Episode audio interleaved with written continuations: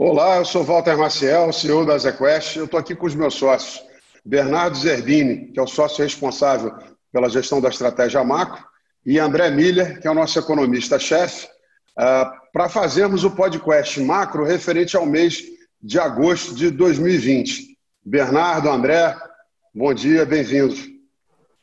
Bom dia, Walter. Tudo bem? Tudo certo.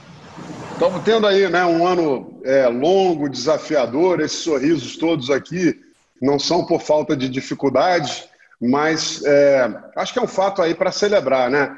É, uma performance novamente muito consistente dos nossos fundos é, em agosto, é, superando é, com larga margem o benchmark e mais importante, o Max já estava posicionado dessa maneira, mas inclusive o, o Azequest Multi também superando o CDI no ano e consolidando aí as boas performances de longo prazo em 12, 24 meses.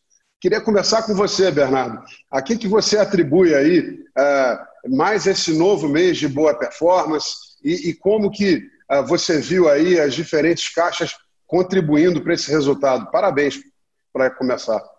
Obrigado, Walter. Acho que foi um, foi um mês bastante positivo na parte externa, né? Acho que o fundo é, ele veio bastante otimista é, com bolsa internacional, principalmente o S&P. Então, toda boa parte do ganho, eu diria que grande parte do ganho veio das posições compradas em bolsa americana.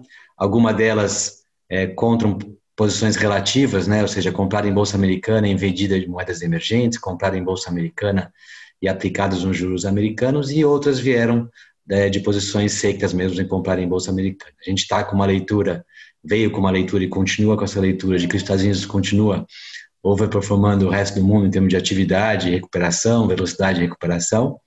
É, a gente vem com essa posição desde o S&P lá perto de 3 mil, né? Hoje ele está aí é, na casa de 3.550.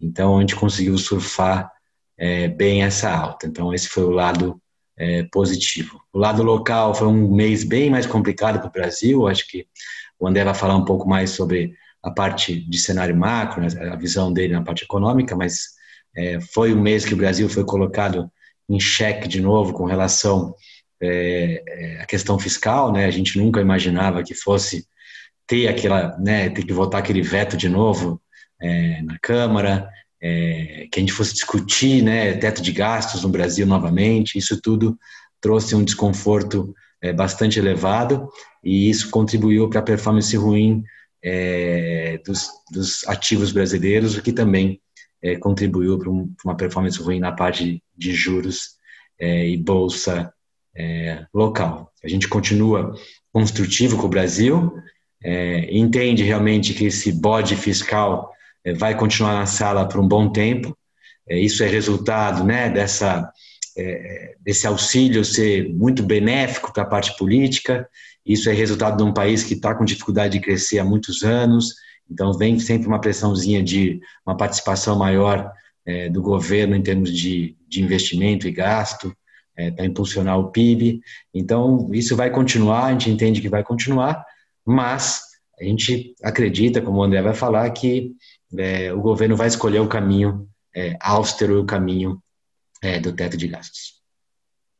É, começar aqui até apenas lembrando que é, esse sucesso nas posições aí internacionais, especialmente nos Estados Unidos, são uma leitura que é, o Bernardo vem fazendo para a gente desde o final de março, ali no pico da crise. Então, menos uma coisa tática e mais um acerto de leitura mesmo de cenário. E isso dá para a gente muito mais confiança, né?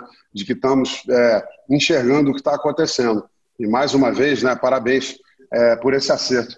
E aí, André, é, falando sobre isso, né? É, nós tivemos aí uma série de ameaças ao teto de gastos, é, e ao final, o que a gente vai vendo é que o governo, por um lado, vai colhendo frutos. Né? Há alguns meses atrás, discutia-se a situação difícil do presidente em relação à sua popularidade. Esse quadro hoje parece ser bastante diferente, mas, ao mesmo tempo, o que a gente tem percebido é que o governo tem conseguido, pelo menos, evitar o pior. Né? É, com certeza. Eu acho que assim teve uma mudança relevante da popularidade do presidente aí nos últimos meses. Isso tem se refletido até numa facilidade maior em agregar é, apoio político, né, principalmente na Câmara nesse primeiro momento. Né, a gente vê aí uma construção de uma coalizão que é muito distinta do que é, era a mesma ideia do ano passado do próprio é, presidente. Né? Isso ao longo do tempo deve facilitar com que é, medidas de fiscais, né, na nossa visão, elas não vão é, se direcionar para uma mudança de política econômica. Né? A gente entende que o teto de gastos é uma âncora forte. É, o que a gente viu ao longo desse mês de agosto né, foi a, a ventilação de várias medidas que poderiam, em tese, furar esse teto, mas todas elas acabam sendo tão evidentes, né, depois aí de vários anos de, de problemas fiscais, que acaba tendo pouco espaço para elas seguirem em frente.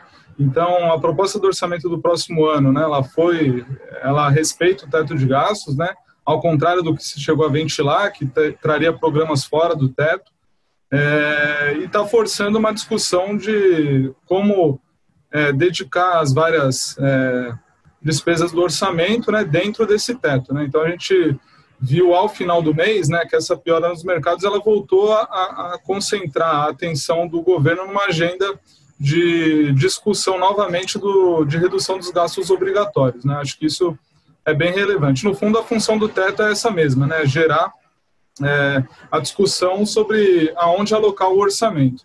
Então, ainda que essas reformas elas andem de maneira lenta, né, acho que a direção ela indica que o risco de mudança fiscal que vai levar a um outro equilíbrio, né, é, na verdade é um desequilíbrio, né, assim, em termos é, econômicos, é, é, bastante limitada. Né? No fundo, o Brasil ele né, só vai conseguir seguir com, digamos assim, o gerenciamento da sua economia num ambiente de juros baixos e a principal âncora para que isso permaneça é, é seguir numa trajetória fiscal responsável, que bem ou mal é o que vem acontecendo desde 2016. Dá para dizer que uh, a qualidade, pelo menos dos, do, pelo menos dos temas discutidos no âmbito político melhorou, né? Falando de reformas, olhando um pouco para frente, uh, parece que a gente está conseguindo aí uh, atravessar o Arrecife, né?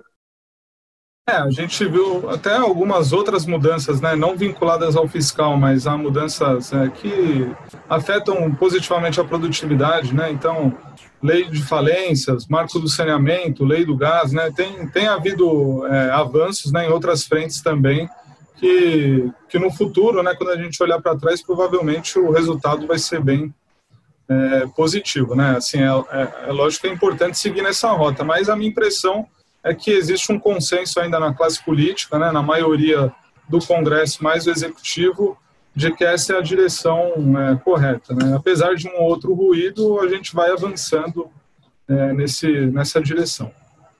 Uma outra pergunta para você, André, agora é, mudando para o front externo. A gente teve aí uma, uma mudança de postura do Fed, é, que talvez até não se circunscreva apenas aos Estados Unidos, mas dê um sinal é, que possa influenciar a política monetária ao redor do globo. Como você está enxergando esse momento e, e, que relevância isso pode ter para a gente aqui no Brasil? É, acho que esse tema é fundamental, né? Assim, de 2018 para cá, o Fed ele vem estudando é, como readaptar a sua condução da política monetária nesse ambiente que não prevalece só nos Estados Unidos, mas no mundo inteiro, né? De juros baixos, né? Então, a conclusão do Fed é que nesse ambiente que você tem os juros muito baixos, é, se você conduzir a política monetária como se fazia no passado, você vai acabar sempre entregando uma inflação abaixo da meta.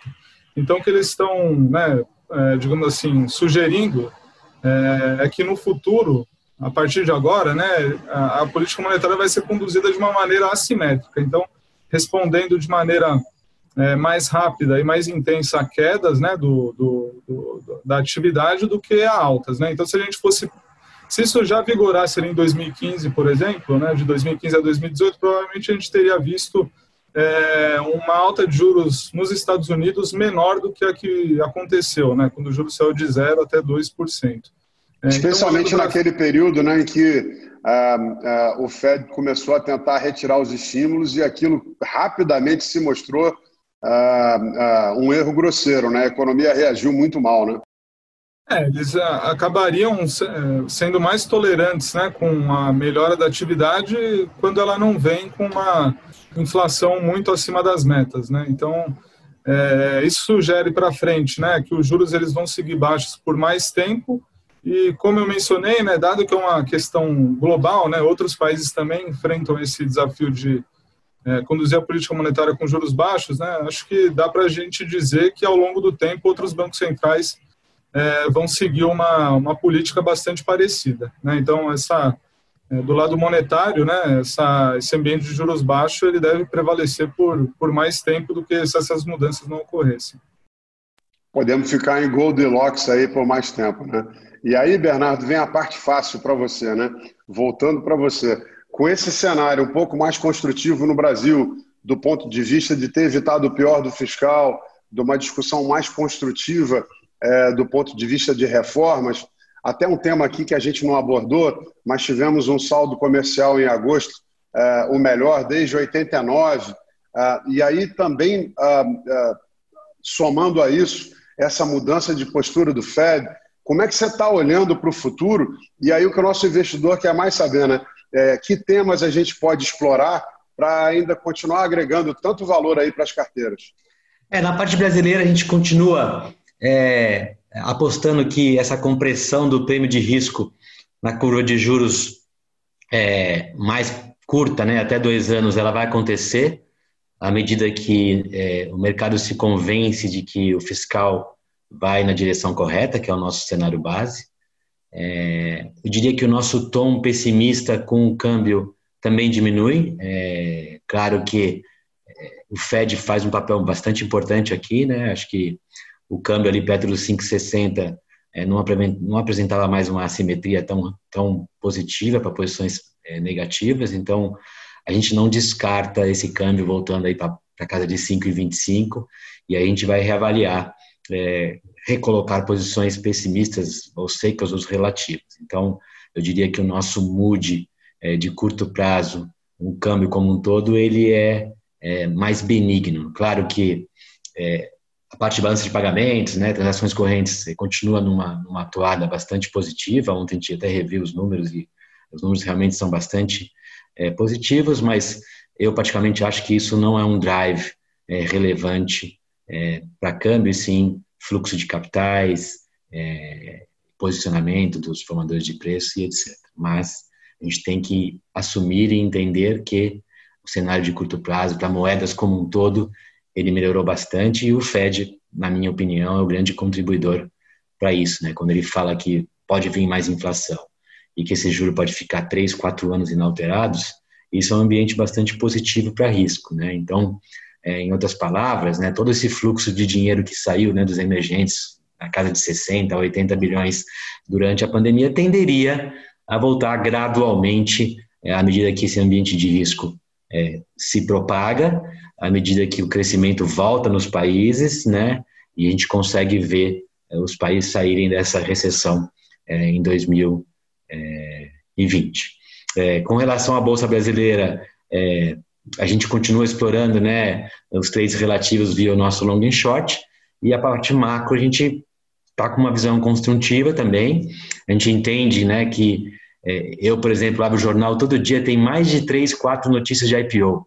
Né? Isso Infelizmente, para o curto prazo, para a Bolsa, não é muito positivo, porque você tem uma oferta de dinheiro muito grande. Em termos de capacity da indústria, é positivo, porque você está criando né, diversas novas ações e cases para serem explorados. É, mas no long run, aí, até o final do ano, a gente acredita que essa bolsa é, tem como fazer um catch-up com a bolsa americana e com outras bolsas que estão se performando muito bem, até porque é, o nosso cenário é de uma recuperação de crescimento, o nosso cenário é, como o André falou, de um endereçamento fiscal no caminho correto. E acho que a gente, nessa semana, ganhou esse, esse, essa cerejinha da reforma administrativa, que é, um, né, é, é o começo de um, né, de um ótimo passo. Né? Se isso significar uma, depois uma reforma tributária, uma PEC emergencial, eu acho que esse é o caminho que a gente tem que ir. Né? E isso seria bastante positivo é, para os ativos locais. Com relação ao S&P, a gente continua com a posição, como eu já falei. É, e a ideia é continuar, acho que é, a gente tenta analisar os riscos externos, né? muita gente preocupada com a eleição.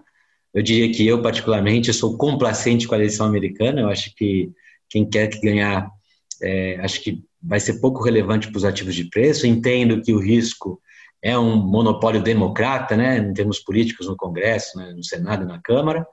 É, mas acho que essa, essa, esse medo democrata com relação a taxar as empresas, etc., hoje eu não vejo espaço para isso, dado o que aconteceu é, esse ano com a economia mundial. É, e tem, acho que a vitória do Biden para mim não é ainda dada, né? Acho que o cenário é bem mais é, é, competitivo do que parece, é, até porque, né, os ativos estão no high ever, né? Então isso beneficia o Trump, né? O próprio cheque beneficia o Trump.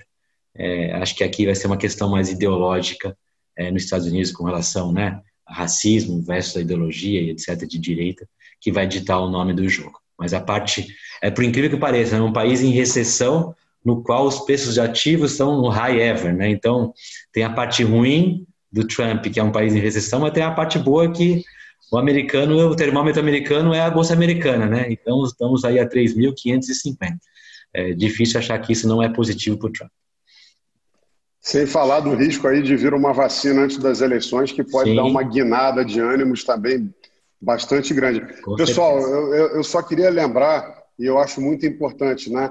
Nós estamos tendo uma mudança de paradigma no nosso país, né? Os juros mais baixos da nossa história e todo esse cenário que aqui o André e o Bernardo coloriram aqui da sinalização do Fed tende a dar continuidade para esse processo no mundo como um todo.